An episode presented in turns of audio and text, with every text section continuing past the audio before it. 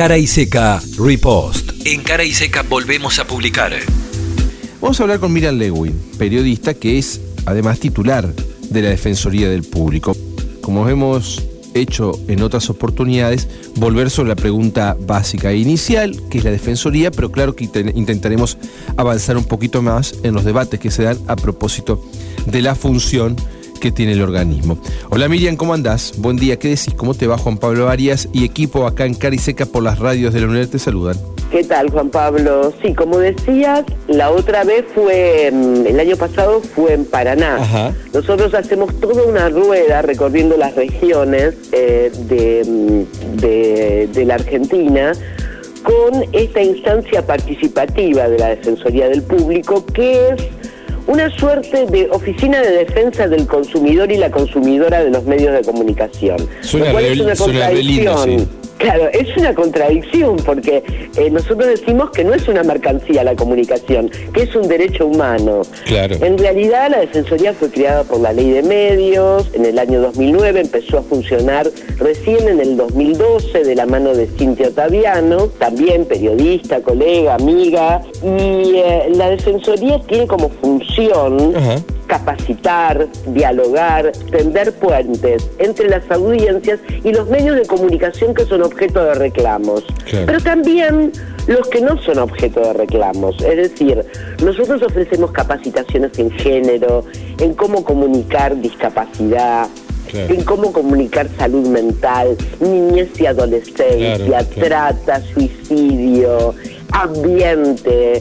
Em, bueno, eh, estamos desarrollando recomendaciones que no son de cumplimiento obligatorio, como su nombre lo indica, son recomendaciones para que los y las colegas y quienes trabajan en medios de comunicación sepan cómo abordar determinadas temáticas sin vulnerar derechos. Vulnerar derechos es generar dolor, generar sufrimiento. Y ayer, por ejemplo, estaba releyendo la carta que a la opinión pública y a los medios le envió la víctima de la violación grupal de Palermo y decía, ¿por qué una y otra vez pasan los videos del hecho? ¿Por qué este regodeo, el repetir algo que a mí, a mi familia y a mis afectos nos causa sufrimiento? ¿Por qué se, se, ocupan los medios de comunicación en esto y en no, no en darle a quienes podrían pasar por esta misma situación herramientas como para, saber a quién recurrir, ¿no? a qué fiscalía recurrir, a qué comisaría de, la mujer recurrir, hablar con especialistas de la temática, formar básicamente. Porque aparte de la sensación, Miriam, a ver si vos coincidís, que a veces da, es que se pasan muchos límites y a veces tampoco hay demasiadas consecuencias. Hubo un caso que seguramente vos recordarás muy bien, yo sé que, que, alguna participación han tenido en el tema, pero que impactó el de dos periodistas, dos comunicadoras reconocidas, Viviana Canosa y Laura Di Marco, que hablaban en un canal que tiene buena audiencia, en La Nación Más, sobre la enfermedad, o sobre una enfermedad, o supuesta enfermedad, de la hija de la vicepresidenta de la República. Y no solo hablaban de esa enfermedad, no solo la exponían a ella, sino que incluso avanzaban sobre supuestas responsabilidades de esa enfermedad de su madre, que es además la vicepresidenta de la República Argentina a uno le da la sensación que ahí se pasaron muchos límites. En la Defensoría del Público se pueden hacer reclamos y se hacen reclamos que no necesariamente tienen que ser por cuestiones que nos afecten personalmente a nosotros. Claro. En este caso, por ejemplo, hubo decenas de ciudadanos y ciudadanas ah, que se contactaron con la Defensoría a través del formulario que hay en su página web, que es www.defensadelpublico.gov.ar, para enviar su queja, su reclamo. Ustedes dirán, se analizó la pieza audiovisual en la que la periodista Di Marco iba a promocionar su libro, su biografía de Cristina. Y esto, en este marco, fue que avanzó con la conductora del programa em, en no solo diagnosticar aquello que tenía o que, tendría como padecimiento Florencia, cosa que no se debe hacer, no lo debe hacer una periodista, tampoco lo debe hacer un profesional de la salud, porque eh, no interviene directamente en el caso. No se puede diagnosticar desde un living de programa de televisión a distancia, ¿no? Nelson Castro, que es médico, también lo hizo. Claro, esto está absolutamente contraindicado, porque uno no tiene acceso a la historia clínica, pero aunque tuviera acceso a la historia clínica, aunque tuviera conocimiento directo, se necesita para hacer pública el contenido de una historia clínica la aceptación, la autorización de la persona claro, que está atravesando ese padecimiento. Pero además de eso, no solamente se diagnosticó aquello que supuestamente tendría eh, la hija de la vicepresidenta, sino que se la culpabilizó a la vicepresidenta por el padecimiento, de, o supuesto padecimiento de su hija. Es decir, esto le pasa a la hija de Cristina por culpa de Cristina, de falta de nutrición materna. Otro diagnóstico irresponsable eh, que ni siquiera debería haber sido hecho por un profesional porque en el supuesto caso de que Florencia tuviera anorexia es tanto la anorexia como la bulimia son fenómenos multicausales. Esto pasa también muchas veces con el suicidio, los consumos problemáticos. Se culpabiliza a alguien o se culpabiliza eh, o, se, o se apunta como causa de alguna situación cuando no es una única situación o una única causa la que generan estos, estos padecimientos o estos hechos dolorosos. Em, eh, además es disciplinador hacia la mujer, es violencia política por razones de género, porque cuando uno escucha eso dice, ah, bueno, mejor no me meto en política porque esto es lo que le pasa a las mujeres que participan en política. Es cierto que no, no, no, no vemos diagnóstico. problema porque también se metió con el hijo de la vicepresidenta claro.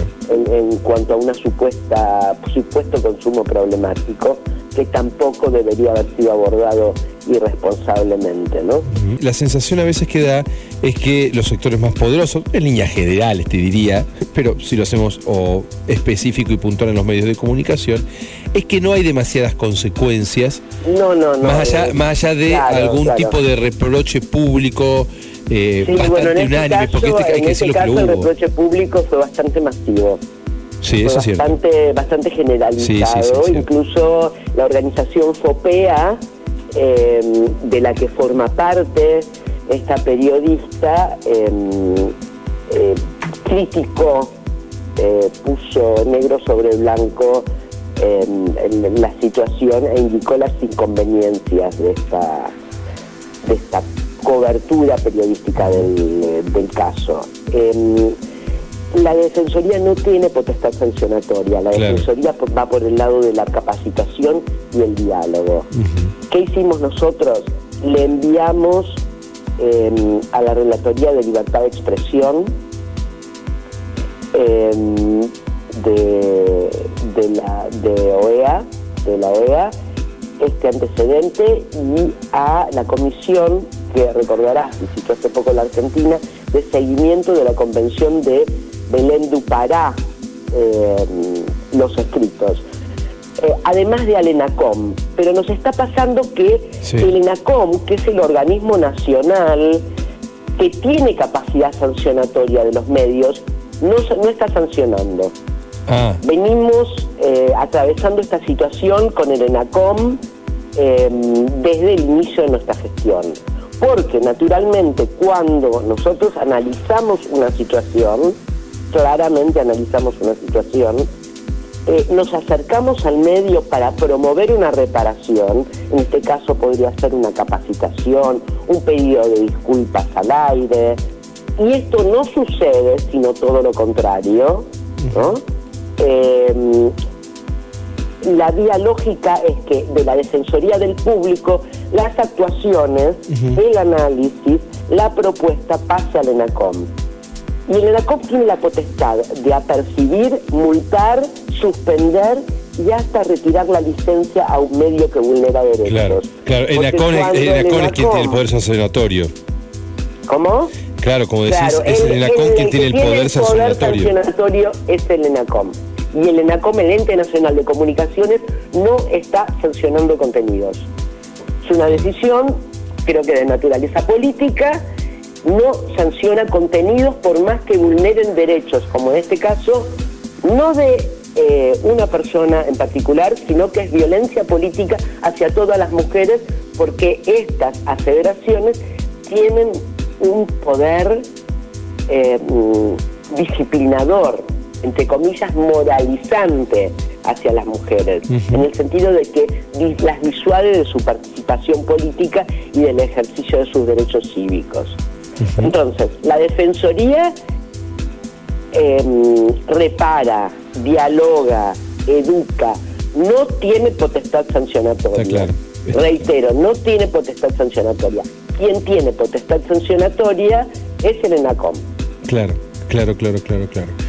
Entonces, volviendo al punto y a estas audiencias que son públicas, los objetivos son discutir precisamente estas cuestiones que tienen que ver con lo que se debe hacer, lo que se debiera hacer, los derechos que no deben ser vulnerados, aquellas protecciones a las que tienen que acceder distintos colectivos, niños, mujeres, eh, personas con algunas enfermedades, víctimas, a la hora de que precisamente no se vulneren sus derechos en medios de comunicación. Efectivamente, es un espacio, ustedes se pueden inscribir en la página de la Defensoría.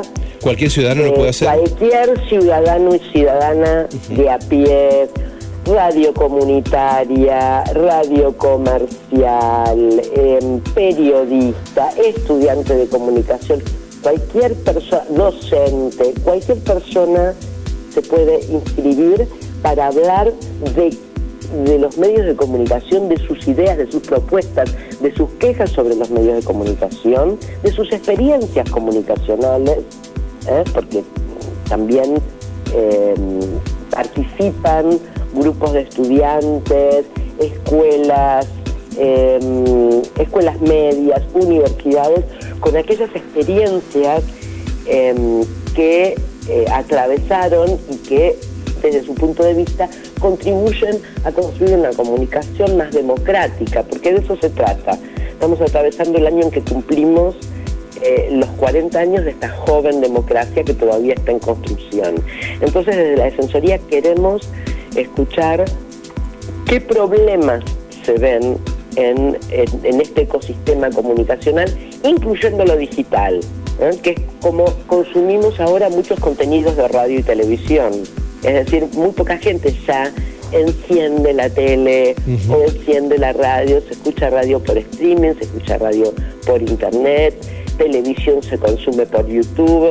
Este nuevo escenario eh, tan cambiante ahora con eh, el aditamento de estas, estas nuevas herramientas peligrosas, ¿no? útiles pero peligrosas, como la de la inteligencia artificial, son la materia de este intercambio. cada uno tiene, sí, cada participante tiene de 5 a 7 minutos. a veces somos bastante tolerantes con, con la extensión. Y en este caso tenemos dos jornadas. Tenemos una jornada en la sede de la carrera de comunicación de la Universidad Nacional de Córdoba el día 18 y una eh, jornada virtual el segundo día, el 19. Se pueden inscribir hasta el 15, pero también con esto somos bastante tolerantes. Esta es la audiencia de la región centro, reitero, Santa Fe, Córdoba y Entre Ríos. Eh, generalmente tenemos muchísima participación porque además hay muchos medios de comunicación en estas tres provincias y son provincias densamente pobladas. Ustedes dirán qué pasa con lo que se dice en, ese, en esa audiencia. Nosotros tenemos un equipo que recoge eh, todo lo que es pasible de convertirse en reclamo ante la Defensoría al pie del, del cañón, al pie del escenario, recogiendo y promoviendo que se cristalicen estos reclamos. Y por otro lado hacemos un informe que eh, le acercamos a los gobiernos provinciales, eh, municipales y a todos aquellos que sean mencionados y tengan capacidad de reparar eh, aquello que se señala durante la audiencia, sea un medio de comunicación, sea un intendente o intendenta, sea un gobernador o gobernadora, secretario de medios, eh, rector de una universidad, eh, directivo de un medio comunitario. Es decir, nosotros lo que hacemos es hacer circular nuestro informe. Si ustedes quieren ver, en la página de la Defensoría están los informes de todas las eh, audiencias. que se suben un poco después de que de que finalicen, ¿no? Obviamente hay que desgrabar esas horas y horas y horas de participaciones. Ustedes van a ver cuáles son las temáticas que se repiten en todas las regiones y las que son características de cada región. Por ejemplo, en la región noroeste y en Gran Cuyo hubo mucha participación de vecinos autoconvocados por el ambiente, ¿no? en contra de la minería extractivista. En la región centro eh, y en las otras regiones hubo muchísimos reclamos por la falta de conectividad. Ah. Y obviamente en los medios comunitarios y sus audiencias el reclamo por un reparto más equitativo de la pauta oficial. Pero el género, el género está presente y a la cabeza de todas las regiones. Es decir, la inconveniencia en determinadas coberturas de femicidios, de violaciones, eh, la vulneración de derechos y el desconocimiento de los medios de cómo se deben cubrir sin generar sufrimiento adicional estas situaciones que todavía nos aquejan y no sabemos cómo, cómo revertir, es común a todas las regiones. Sí, está buenísimo que se, que se den estos ámbitos de debate. Miriam, te agradecemos mucho por el tiempo. Te dejamos un abrazo. No, gracias a ustedes. Hasta pronto. Que sigas muy bien. Hasta pronto. Cara y seca. Palabras que desafían el tiempo. Preferimos desconfiar.